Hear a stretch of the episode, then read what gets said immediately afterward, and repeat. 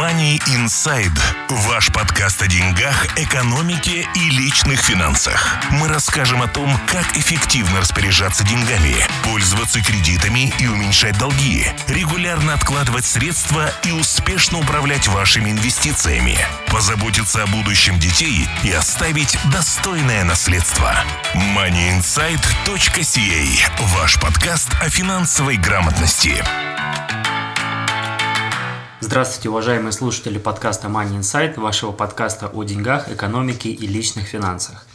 В студии, как всегда, нахожусь я, Глеб Кобец и Артем Бычков. Добрый день. Мы записываем третий выпуск серии подкастов, которые предназначены для профессиональных бухгалтеров и всех людей, кто профессионально занимается личными финансами. Артем э, дает много полезных советов и много полезной информации, которую э, нельзя найти поверхностно. В этом выпуске мы поговорим о вещах, которые будут применимы к малому бизнесу, и во второй части мы поговорим о случаях, случаях, когда люди сталкиваются с э, разводом или потерей э, супруга, какие особенности в управлении личными финансами и, может быть, какие-то необходимо предпринять шаги в этом случае. Вот об этом мы сегодня и поговорим. Давайте начнем. Money Insight.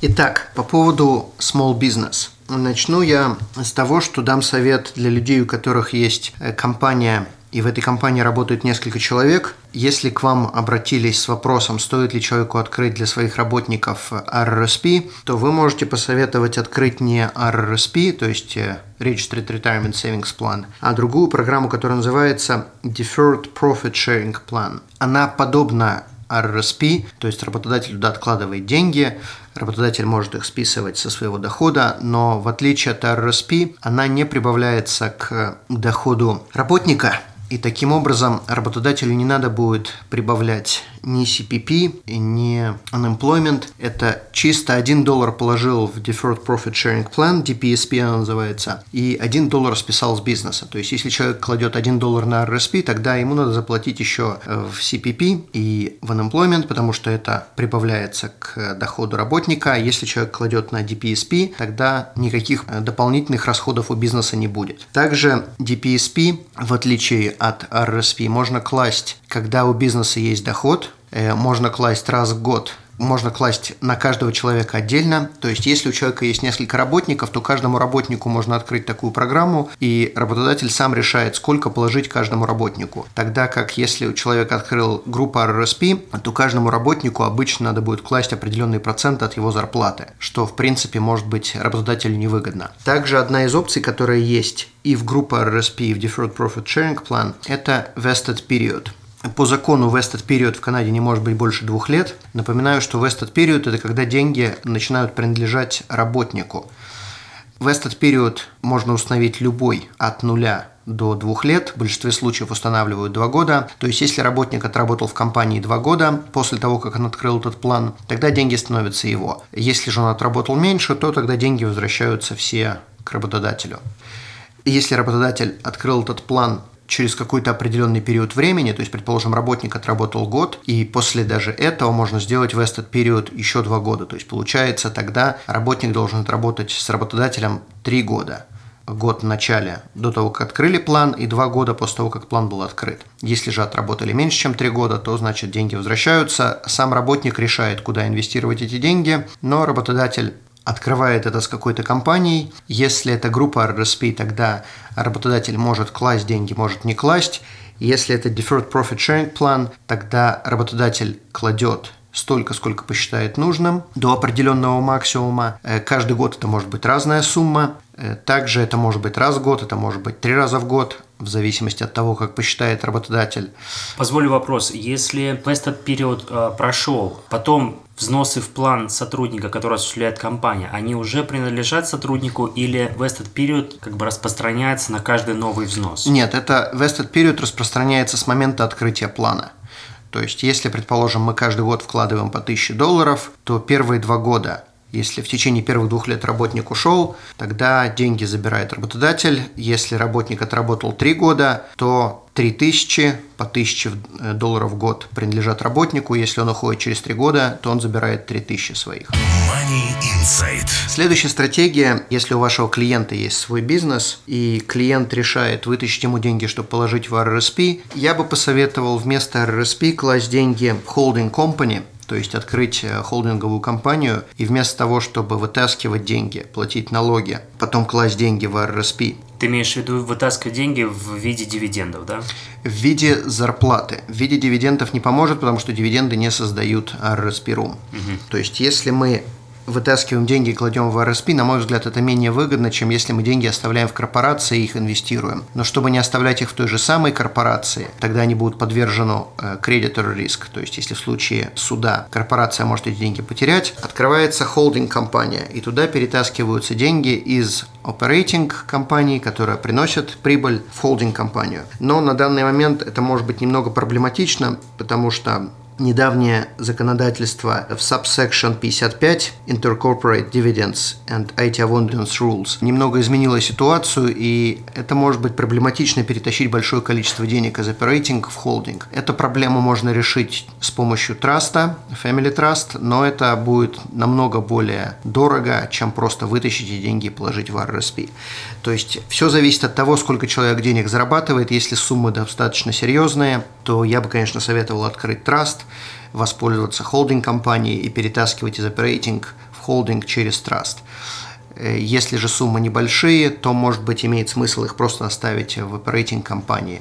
Или же тогда вытащить и положить в RRSP, но я небольшой любитель RRSP для бизнес-оунерс. Money Insight. Так, следующий совет. Многие люди не знают, я подозреваю, что бухгалтера со мной на эту тему поспорят. Gift cards можно списывать. Если вы покупаете, если ваши клиенты покупают gift cards, которые не относятся к entertainment или к food industry, предположим, пошли, купили гифт-карт на бензоколонке и подарили это какому-то своему клиенту, тогда это можно списывать как бизнес-расход. Понятное дело, что должна быть э, полная бухгалтерия, кто купил, как купил, за какие деньги, кому подарил, как подарил и так далее. То есть в случае аудита надо будет это все предоставить, но это как подарок клиенту, и тогда это можно списывать. Если же это покупается в food industry Ну, если это подарочная карта в ресторан или в какой-то Starbucks, к примеру. или билеты в кинотеатр, да, тогда это считается entertainment, тогда это можно списывать только наполовину. Money Insight. Следующая стратегия. Посоветуйте своим клиентам, если у них есть дети, если есть бизнес, они могут нанять своих детей до 18 лет, то пускай они это сделают. Это очень хорошая стратегия перетащить часть денег из бизнеса на э, других членов семьи. Понятное дело, что дети должны работать, а не э, просто перетаскивать деньги из одного кармана в другой. Но многие об этом даже не догадываются, что если ребенку нету 18, то его все равно можно нанять, он все равно может выполнять какую-то функцию. Money Insight. Следующий совет. Не забывайте своим клиентам рассказывать про Lifetime Capital Gain Exemption. Э, Что это такое, я подозреваю, что вы знаете. Не буду вникать в подробности, но просто замечу одну вещь, что если человек sole proprietor, то он может incorporate свой бизнес Напоминаю, что у Lifetime Capital Gain Exception надо держать акции 2 года. Так вот, если человек перешел из статуса sole proprietor в incorporated, то 2 года ждать не надо, и тогда можно будет продать бизнес практически сразу. То есть э, период в 2 года, если мы перешли из одного статуса в другой, не нужны. Причем не имеет значения, сколько времени до этого человек был sole proprietor.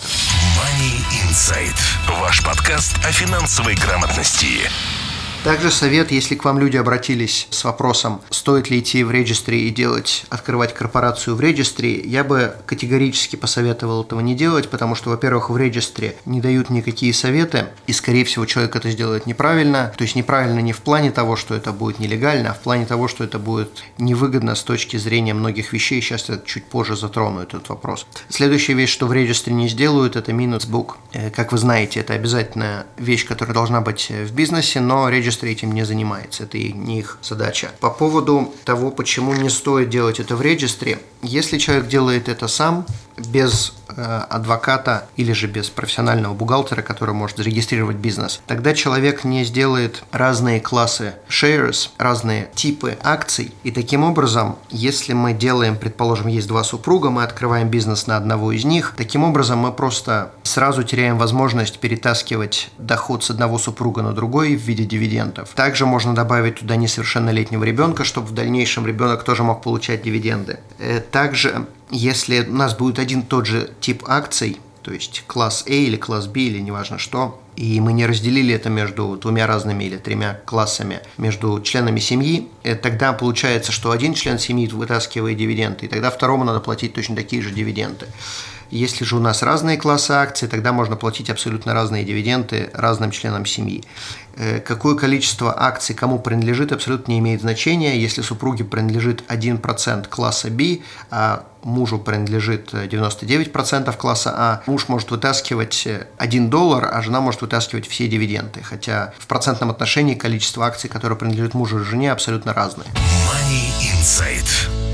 Также один небольшой секрет, о котором люди, которые никогда в жизни не работали в банке или с этим никогда не сталкивались, не знают. Большинство банков не требуют personal гарантии, если бизнес просит суду или line of credit. То есть, если одному супругу принадлежит 18%, а другому принадлежит 82%, то у супруга, кому принадлежит 18%, никаких personal гарантий подписывать не надо.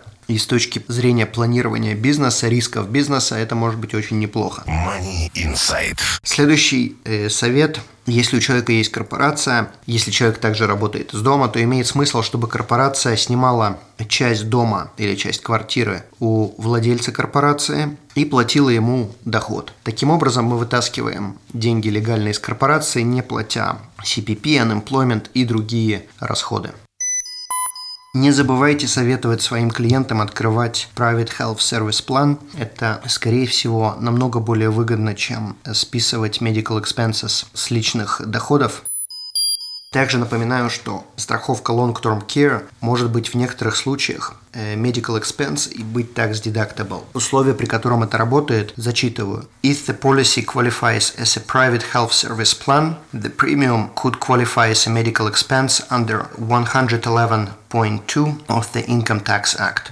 То есть э, если люди имеют long-term care страховку, то в некоторых случаях ее можно списывать. Это должно быть сделано как э, private health service. Если у человека нет своего бизнеса, тогда это списывать нельзя будет. Money Insight. Следующая вещь – это Capital Dividend Account. Напоминаю, что деньги, которые получили в этот счет, на самом деле это notional account, деньги, которые попали в этот счет, можно вытащить без налогов. Туда попадает в основном non-taxable investment capital gain, то есть если была какая-то инвестиция, продали инвестицию, заработали деньги, то часть, которая не налогооблагаемая, попадает в этот capital dividend account. Также туда попадают деньги за страховку жизни, то есть если у бизнеса была страховка жизни на имя какого-то или владельца, или какого-то работника, и человек умер, Тогда бизнес получил деньги за вычетом Adjustment Cost Base, ACB. Тогда эти деньги можно вытащить. Я бы посоветовал, если у человека в бизнесе есть capital dividend account, там есть деньги, я посоветовал их вытаскивать как можно быстрее, потому что как только появляется capital loss, тогда тут же надо будет списывать деньги, которые лежат в capital dividend account, capital gain, надо будет списывать с этим лоссом. И вытащить можно будет намного меньше. В то же самое время, если вытащили деньги из capital dividend account и появился лосс, то этот лосс может быть лоссом сколько угодно, но возвращать capital dividend account ничего не надо будет. То есть этот лосс может быть сколько угодно по времени и можно будет перетаскивать его из года в год. Понятное дело, что эта стратегия будет работать только при условии, что на человека не навис развод, предположим, или если человеку не грозит суд, то есть если есть какие-то серьезные изменения в жизни человека, то, может быть, надо подумать. Но для большинства людей я бы вытаскивал как можно быстрее. Money Insight. Следующая вещь. Многие считают, что если у человека есть недвижимость, то не надо claim capital cost allowance. В большинстве случаев это правильно, но если недвижимость падает в цене, тогда claiming capital cost allowance может быть очень неплохая вещь. Посчитайте это.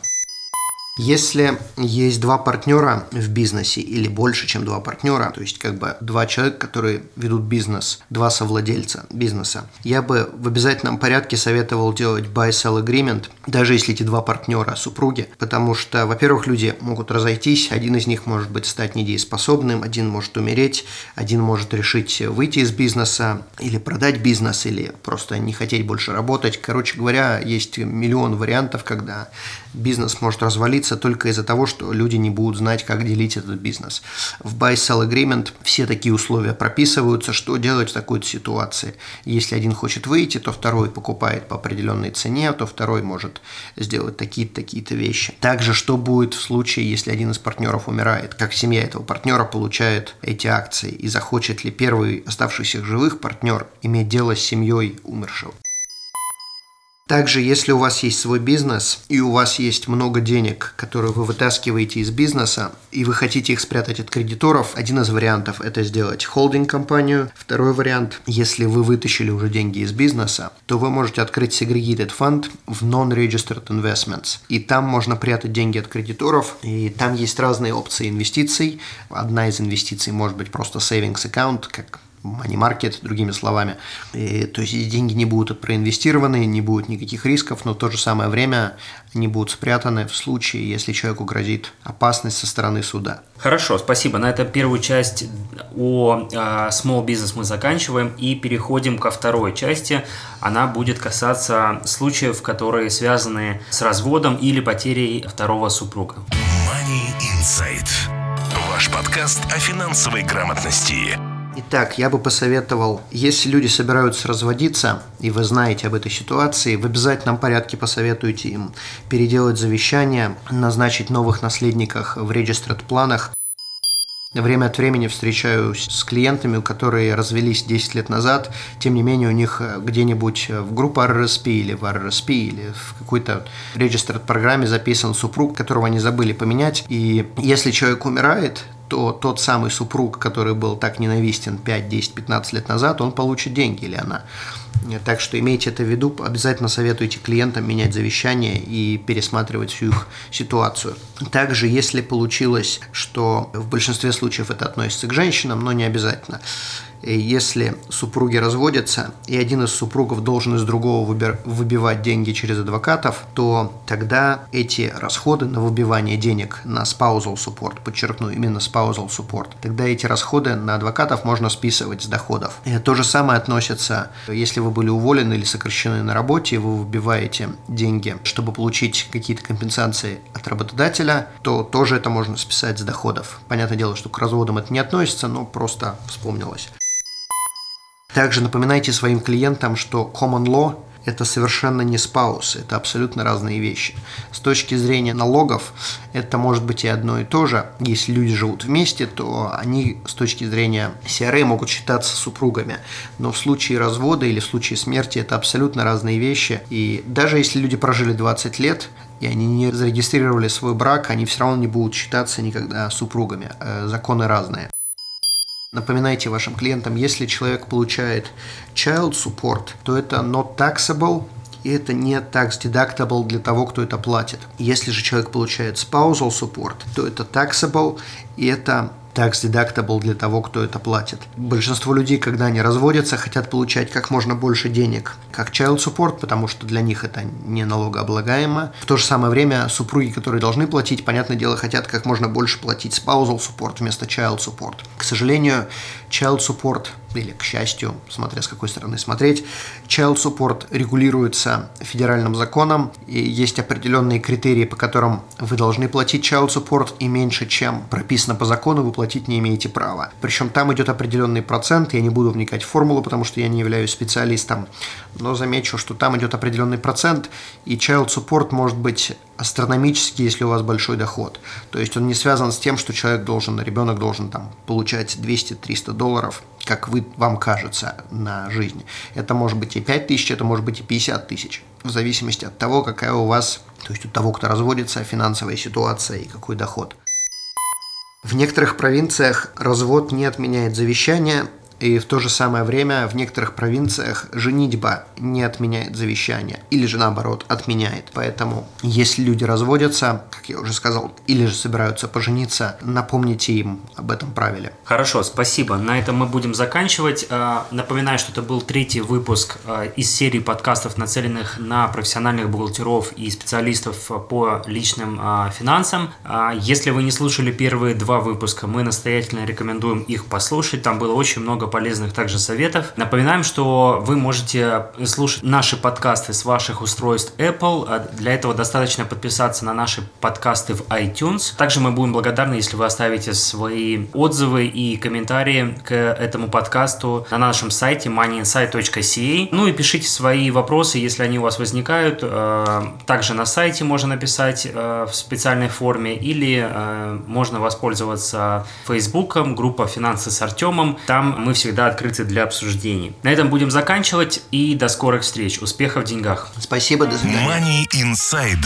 Ваш подкаст о деньгах, экономике и личных финансах. Мы расскажем о том, как эффективно распоряжаться деньгами, пользоваться кредитами и уменьшать долги, регулярно откладывать средства и успешно управлять вашими инвестициями, позаботиться о будущем детей и оставить достойное наследство. moneyinsight.ca Ваш подкаст о финансовой грамотности.